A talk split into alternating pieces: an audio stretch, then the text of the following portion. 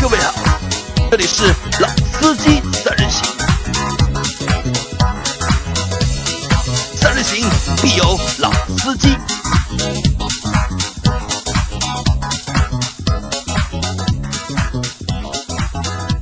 Hello，大家好，欢迎收听老司机三人行，我是杨磊大家好，我是阿鹏。啊。阿鹏这期节目和我们继续啊，因为难得难得来一次嘛，对吧？至少要做个两集到三集的，至少做个两集到三集的内容。那我们前一期节目我们讲了关于就是 CRV 所引出的对汽车稳定性的一些讨论，对对吧？那这一期节目我们聊一个新的话题，因为阿鹏本身是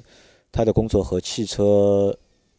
工业是有关的嘛。阿鹏阿鹏的公司是做汽车零配件的，应该传感器对吧？对，传感器。嗯，那所以这期节目呢，让阿鹏和阿 Q 来和大家聊一聊聊什么？聊一聊聊什么呢？聊就是新能源车，因为嗯阿鹏可能离就是离这个产业更近一点。那让阿鹏来和大家说一下，就是他感受到的，就是新能源车的一个发展，或者他感觉到的一些资讯或者是内容。好啊。呃，现在应该说从一八年开始应该是双积分了嘛？对，双积分，双积分了，那对于车厂来讲就是油耗，或者说不得不去生产新能源车。我们现在可以看到，那个广汽丰田，他就直接把广汽传祺的那个新能源车拉到他的名下，然后作为反正就是积分的啊一种，对这个就反正各种各样奇奇怪怪的事因情都来了。为为了满足双积分嘛，用各上有政策，对吧？下也要有对策。对对，然后甚至于像我们一些合资的厂家，他甚至不是为了双积分，他甚至是为了建厂，他也不得不去弄一个什么新能源的品牌，然后去，呃，你说他新兴做态也好，怎么样也好，一定要弄个新什么新能源车，对吧？比如说我们华晨宝马就弄了个芝诺智，诺的啊，芝诺出来了以后，那么他在沈阳的这个发动机厂啊什么的，它就能够盖起来了。所以说，对于现在的呃车厂来讲，它是被政府引导的，就是说它不得不去做新能源车这件事情。如果哪一个合资的车厂，它很有风骨的说，我就是不做新能源车，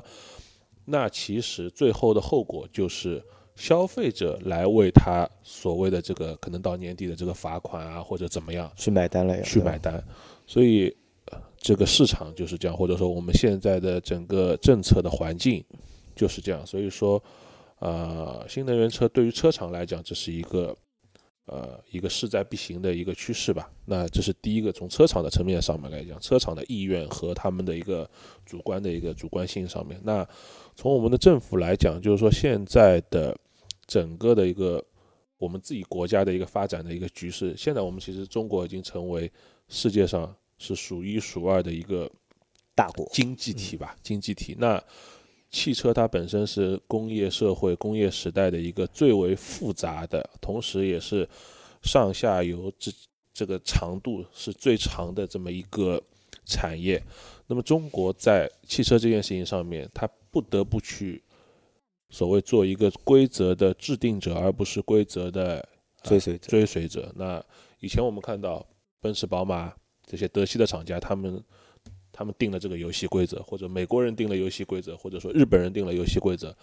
那么中国人现在很难在这些传统的国家或者传统的这些车厂的这么一个环境下，说一定要去制定一个重新定义一个内燃机车的规则，因为我们确实在技术上面确实是。呃，存在一些比较大的差距嘛。那在新能源这一块，其实坦白讲，你像德系的厂家、日系的厂家、美系的厂家，现在他们在这块的发展都没有我们快，所以中国也是看中了这样的一个这样的一个所谓的一个机遇，所以我们去把很多精力花在新能源车上。那说句不太恰当的比方，我们可能就是笨鸟先飞嘛。那这个事情大家都没有做，我们也没有做，那我们先去做，我们用五年的时间或者用十年十年的时间，间，我们先去做，然后我们通过政策的引导，让我们很多消费者去去买这样的车，然后给厂家足够多的，一个是试错的机会，二一个是这个政策或者资金上面的这个鼓励，然后让我们在这个汽车的市场份额上面，让我们更多的自主品牌能够占得一席之地。这是从中国的汽车工业发展的角度来讲。那么，从中国整个国家政策的角度来讲的话，那因为中国的人特别多，往后中国的车也会慢慢慢慢变多，所以说能源也是一个非常非常非常重要的一个问题。那其实坦白讲，美国他们在石油资源上面是远远要优于中国的。要好于中国的，所以说，我不是说我不是说中国要把所有的车都变成新能源，而是如果我们有三分之一的车，或者我们有一半的车从内燃机车变成新能源车的话，那对于国家来讲，每一年所节省的，至少在石油这一块来讲的资源是非常可观的，的负担会变对变少，对吧？而然后另外一个点就是说，很多人他会说，那你新能源车你也是要发电的，你也是要用火力来发电，但是。据我所知，我们国家的在火力发电这一块的啊一些呃地地地里面的那些矿产资源，在全世界范围内是比较丰富的。也就是说，用火力发电，中国是有绝对的这个底气，跟全世界任何一个国家说，我们一起发电，我们是肯定发得过你，我们有这么多的这个底气在。对，就在中国。所以说，啊，从国家层面上来讲，国家也是希望去去引导。往新能源这个产业去去去发展的，那么所以说综综合那么多点来看，就是说，呃，应该讲新能源车啊，包括我们平时和主机厂的那些人在沟通，现在新能源车已经不光是我们所谓的小轿车要新能源化，很多城市物流车，我什么意思？就是比如说像依维柯这样的车啊，或者像五菱宏光这样的，现在都有新能源车了。那那这些情况，它每天我都看在眼里，都发生，所以说可以毫不。犹豫的讲，就是新能源车，我们以后每一个人可能都会不得不买新能源车。就是我只说，就某些情况下了，我们不是会每一个人都买新能源车，但是对于每一个人来讲，他都会碰到这样的一个情况，就是你可能要把新能源车至少是纳入你的选项吧。我这样讲会比较严谨一点。那我觉得我们现在要考虑的，其实或者说我想跟二位讨论的，就是我们要怎么样去面对新能源车这个大势所趋。现在马马上就要来，但现在还没有来。好的，阿 Q，你们怎么想？阿 Q，我先问一下阿 Q，奔驰怎么应对二零一八年的双积分？啊啊，你不了解双积分对吧？就是双积分，就是我也不不多说了，就是一个逼着厂家要去造新能源车的一个措施。因为奔驰目前好像。有没有新能源车？有两款，一款是 C 三五零 Plug-in，一款是 S 五百 Plug-in。那那基本上是卖不动，都不送，都不送车牌，都不在国家的名录里面，因为电因为电池不是国产的嘛。呃，没有纳到目录里，对吧？那奔驰就是在二零一八年，它有没有就是新能源车的新车上市？目前看到的厂方的一些培训的计划表，好像没有看见过。没有对吧？没有，那就是奔驰中国这方面是不是就打算一八年就找北汽新能源买积分 嘛？对，呃，但是今年的奔驰会上一款腾势的新款车啊，会有，因为腾势也是对吧？很早就布局了，很早 就布局了。今年腾势会上一款车，但腾势的话，腾势可能是中国就是成熟车型里面就上的最早的一辆。对。新能源车，对吧？因为我当时我记得比比亚迪秦还要早，因为我记得是在一二年吧，应该是在一二年还是一三年。我当时开了一辆，就是我们那时候做视频节目嘛，我拿了一辆腾势的车嘛，去要做视频嘛。我把这个车拖车拖到我们办公室楼下，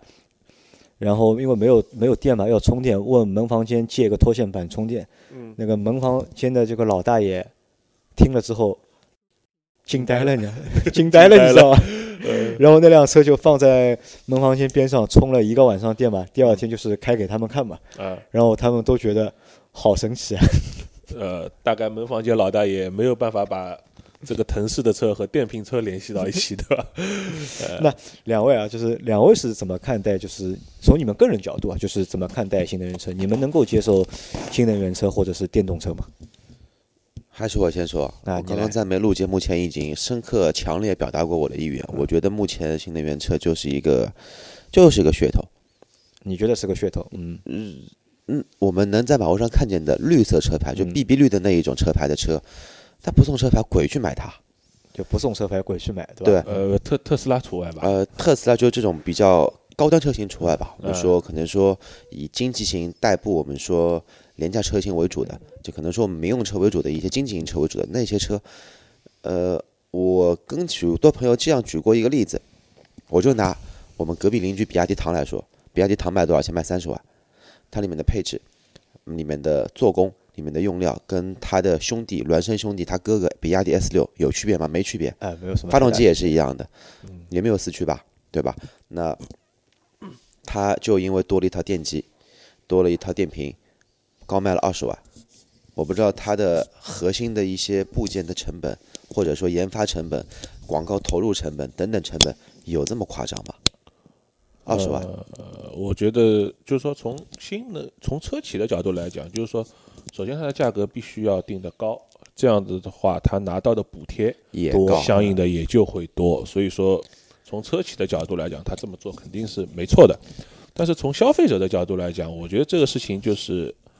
大家可能就是觉得说，哎，反正政府有补贴啊，他标三十万，那我买，我可能实际上掏钱，可能只要掏个二十二万、二十四万，然后对吧？又免购置税，又可以送车牌。虽然现在车牌少，但是还可以送。但是消费者他会觉得，哎，好像这样对我影响也不大。但是我我说一个事情，呃，跟消费者是切身利益相关的，就是你以后每年买保险的时候，这个车是按三十万算，不是按照二十二万、二十三万这样来算。对，就是这个是一个，就是你可能买的时候你不一定会。察觉到的事情，但是确实就是这样子的。对，然后我再说一个，我身边朋友，因为我的一个新同事，他是我们公司二手车部的，他有台比亚，不是是是一台那个荣威五五零五五零的 plug-in。我问他，你这辆车买过来充充过电吗？从来没充过。呃，而且可以据我不确定、不可靠的那种小道消息来说，上海的新能源车有超过百分之六十以上是永远不充电的。就你所你所谓的就是。其实你的矛头就是直接指向五菱、秦、唐，就是这么一些就是营运车辆，营营运车辆挂个非营运标，你占道路资源，你也占你的社会资源，占你的石油资源，还增加了你的尾气污染，嗯，而且你还不用电，嗯，还骗了国家的补贴。那这个呢，可能我觉得也只是就是暂时的一个现象，因为从二零一七年的数据啊，就是比亚迪的，就是它新能源车的销量是排在全国第一名，但它只比北汽新能源多了大概。一万辆，一百多辆，大概只比北汽新能多了一百多辆。但我们知道，北汽新能源其实都是纯电的，纯电的，它是没有就是那个插电式混合的嘛？对，就是小的奔驰 B 二百呀。对，可能就是我们以前就是对对对对对，就是阿 Q 的意思呢，就是以前那些就是初代的，这个就我我把就是秦啊，或者是唐啊，或者是荣威五五零啊，或包括现在的 i 六，我把它归到什么呢？就是初代的，就是中国嗯新能源车。但是可能从我们从我们从去年的就是年底开始啊，就是看到了 ES 八，对吧？看到了威马，对吧？看到了包括就是那个拜腾，对吧？其实有越来越多的，就是五花八门、稀奇百怪的那些，就是看上去逼格比较高的新能源车出来了。这个呢，就和你前面说的，就是完全又是两个，就是两个层面的一个东西的。阿 Q 我能理解，就是阿 Q 会鄙视那些，就是或者不叫不叫鄙视吧，应该是不太待见那些就是伪新能源车，对吧？因为车的本身的一个质地或者品质本身就比较差，只是为了新能源而去新能源的那些车。对。但是阿 Q 对特斯拉，我觉得应该是不鄙视的吧？特斯拉，特斯拉毕竟来说，就整个车的品质感在这边，因为身边也有两个朋友开特斯拉，不管是做工的工艺。还是有点粗啊，但是它的品质感是的确是有，而且它的定价会很科学。我就美国的价格，加在中国加一个中国要收的一个税税税收而已，我定价很合理。就特斯拉，我觉得是这样，就是说，呃，刚刚阿 Q 讲，他说它的质感啊各方面还在，我的理解是这样，就是说。如果我们比如说特斯拉的，比如说 Model X 一百万的车来讲，我觉得同样花一百万，那我觉得特斯拉的质感其实是没有它的竞品要来的好。相对来说，没有它的没有它的竞品来的好的。所以说，啊，特斯拉还是有它的溢价在，而且这个溢价我觉得非常高，对，非常高。但是好在就是说，这个溢价它不仅在中国体现，它在美国也体现。所以说，就像在全球也体现，就像苹果，就像苹果的东西一样的，就是它宰你。那他全世界人民他都宰你嘛？不像我们，比如说我们现在看说哦，比如说一个，比如说宝马的车，一个奔驰的车 X 五这样的车，对吧？叉五的车，中国可能要个，现在可能便宜了七八十万，以前十年前一百多万的车，但是在美国可能就是三四十万人民币折合下来，那我们那个时候感觉会不太好。那特斯拉这个就是这个意思。特斯拉的感觉就是反正对吧？反正都是一视同仁，就是要我们的心在一起。心态就是，哎，别人都跟我一样，我就心理平衡了。哎，别人买了买了比我便宜，我就我就比别人贵，那凭什么呢？对那阿鹏呢？阿鹏是怎么看待新能源车的？我觉得新能源车嘛，我我我我的感受就是，我我还是理解，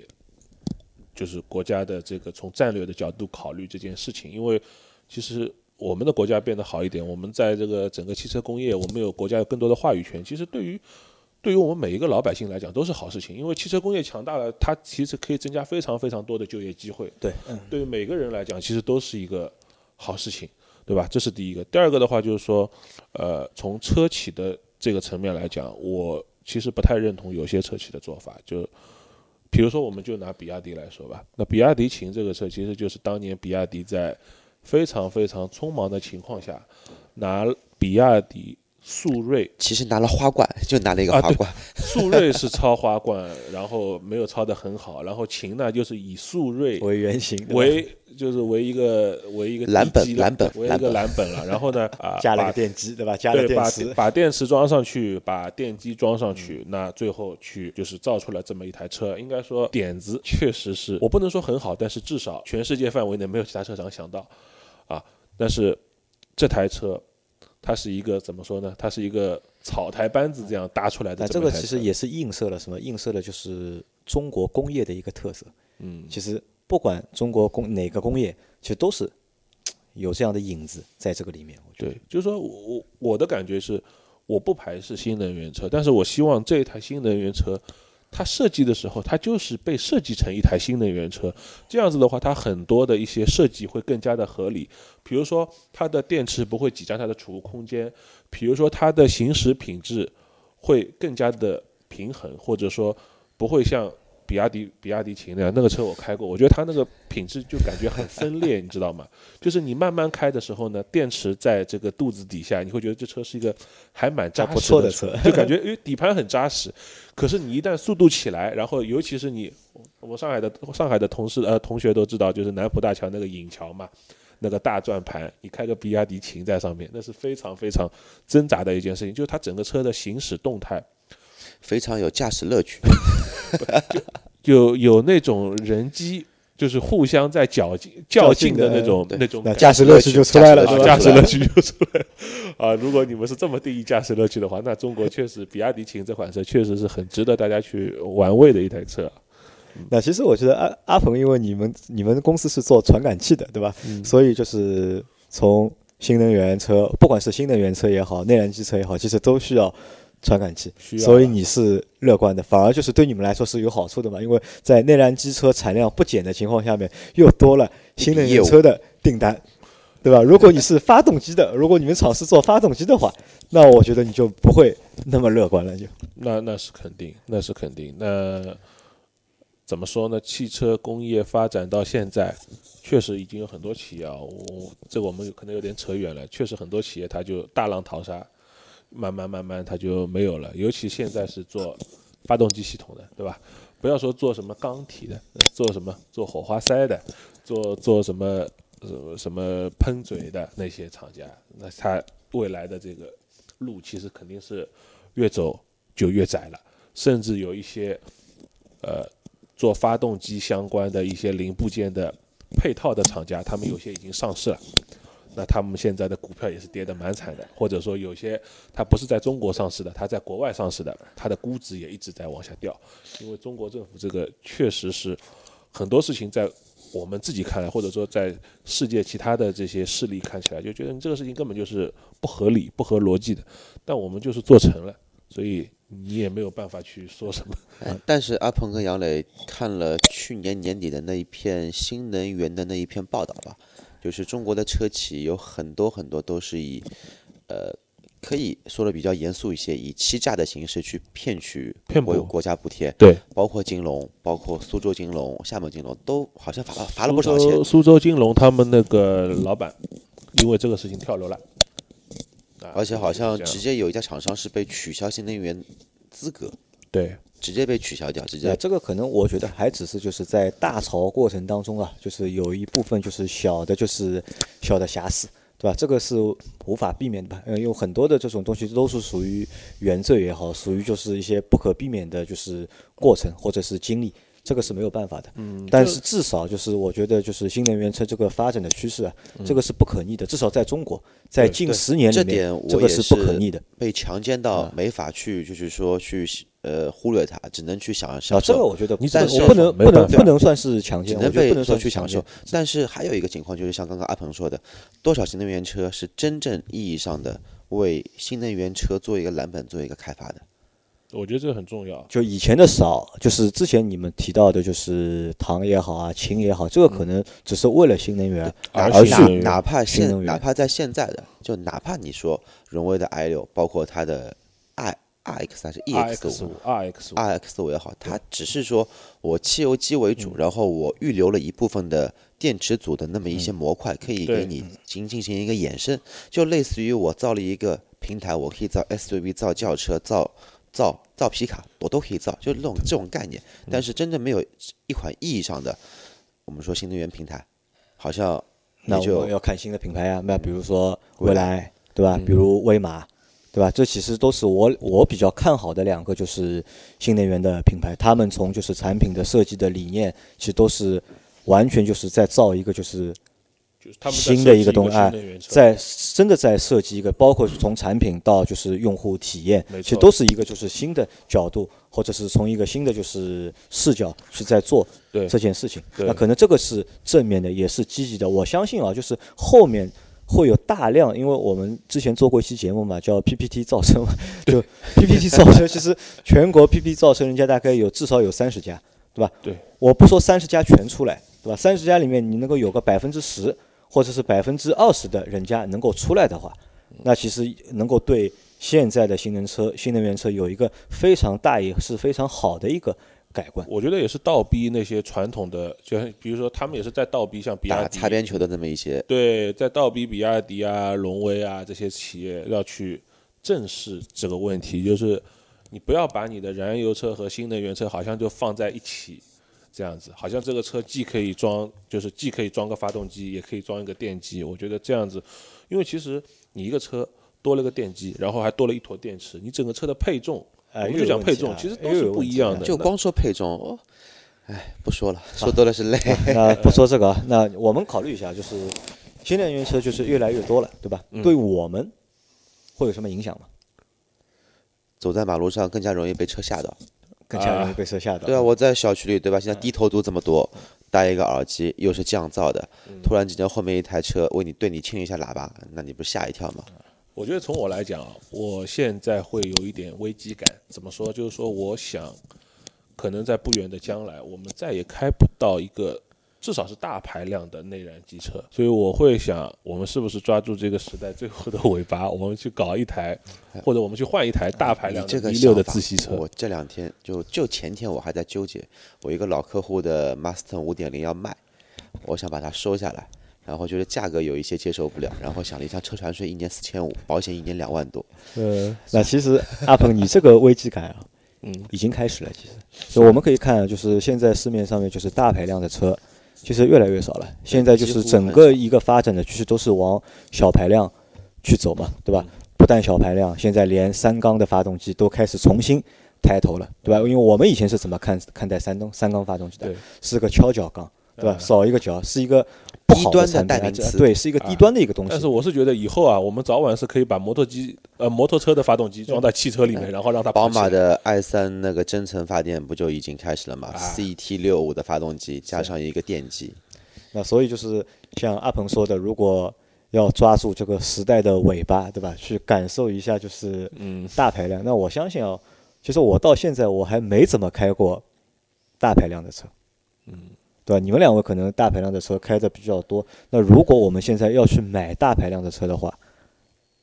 能够给我们选的还有多少？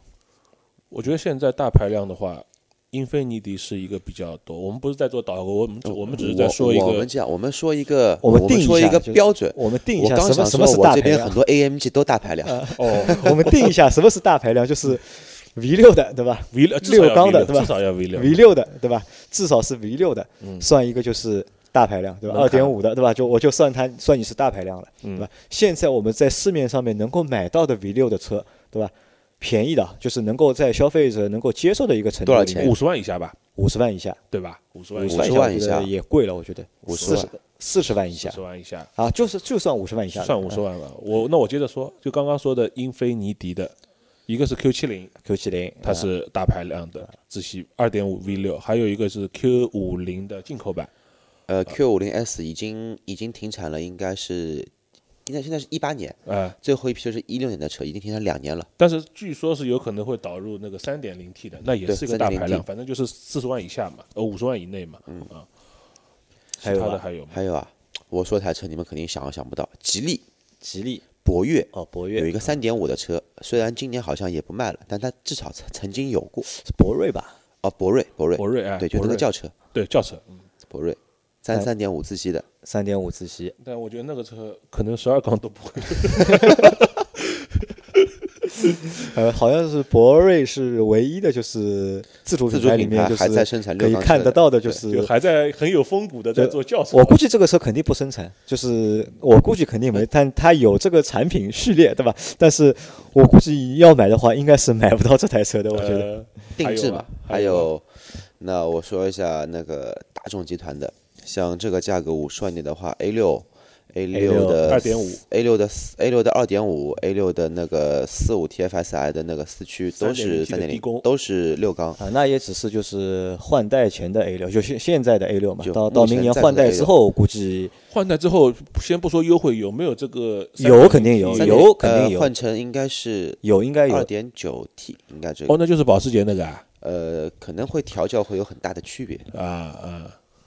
奥迪有了，对吧？奥迪、大众、大大众辉辉昂辉腾的弟弟，辉辉昂辉辉昂五昂辉昂十万以内的话买得到，是可以买得到，买得到好像四十万应该就够了买，到了。那四十万就应该拿得到了，就对，反正这个就是也是个 A 六了啊，也是个 A 六。还有日本车的话，其实还有一台车也可以买到，嗯，呃，讴歌的 RDX，三点零 V 六自吸 SUV 四驱的，也是为数不多还在用自吸的一台车。啊，你说到日系车，我想到了汉兰达三点五也是可以买到，的。汉兰达汉兰达三点五，汉兰达三点五，好像别的想想看啊，丰田有了，本田有了，日产现在也没有六缸了库存嘛就是英菲尼迪库存的锐志啊，啊库存锐志库，存锐志，库存的锐志 还有库存皇冠，啊，库存的皇冠是吧库？存皇冠，还有嘛，呃，宝马、奔驰的六缸应都该是都要都上都上都没了六十了。。宝马的话，要宝马要买的话，只能哦是老的三二五的 M 幺四零 i M 幺四零 i。哦 M 幺四零 i，那这样说的话，还有个 M 二四零 i，优惠好的话，肯定在五十万以，内。肯定是在五十万以内了，啊但是你只能买到一啊系、二系因为我们哦五十万以内买不到，因为我们的一个小伙伴刚提了一台 M 二，好像是 M 二是六 M 二是 M 二，M 二四零是 M 二啊 M 二四零对吧 M 二四零就是跟就是等于就是三点零 T 的，应该是三百二十几马力的那个车嘛，三百三百二马力的那个对那个带屁股的钢炮，因为我前段时间在看了一下幺 M 幺四零是优惠好是四十万不到，三十九万多。嗯所以二系的话可能会比一系贵一点点，但是估计也就是四十二三万，嗯，四十五万最多这样子。还有什么车啊？大车应该就没，有也是一些小车。好，那基本上就是目前能够给大家选的 V 六啊，嗯，其实也就这些，而且里面有一半，我估计啊，即使你有这个钱，你也不会去买的这些车你，未必会对吧要不加点钱买台 S C 六三，？S C 六三 C 六三，，C 六三，阿 Q 最近是有优惠的尺寸嘛？是不嗯是在我们这里也打一个小小的广告 C 六三 C 六三，不过这个车开起来还是不错。啊？阿 Q 又来跟我们来秀秀他的这个体验了，优惠这个东西，我从来不在节目里说的。这个东西呃要到电台，要到电台也也不用也不用到电台，我们店的代理被取消了，没有 AMG，没有没有 AMG 了，啊，可以啊，就是其实我们我们看从因为新能源车马上就要就是。呃，也不是马上吧，我觉得就是已经已经开始了，这个这个趋势已经开始了。我觉得嗯再过十年吧，就再过十年，就是能够有一个，就是至少至少能够占个市场占有率个三分之一吧。我觉得应该问题不大，对吧？杨磊的大宝十年之后正好成年了，可以帮他买趟电动车。啊，你可以直接帮他买一部，就是比亚你可以迪啊，，你可以，你可以打开你的车库，跟跟他说，这是一部已经绝版的比亚迪秦，对吧？对，多少有驾驶乐趣的一台车。啊，那所以就是我们啊，就是如果有条件的小伙伴啊，嗯，就是我觉得如果你对大排量的车还是有情怀的话，那可以就是考虑一下。抓住这个时代的尾巴，对吧？去，搞一台大排量的车，好好吧？那这期节目就到这里，好，大再见，家再见。再见。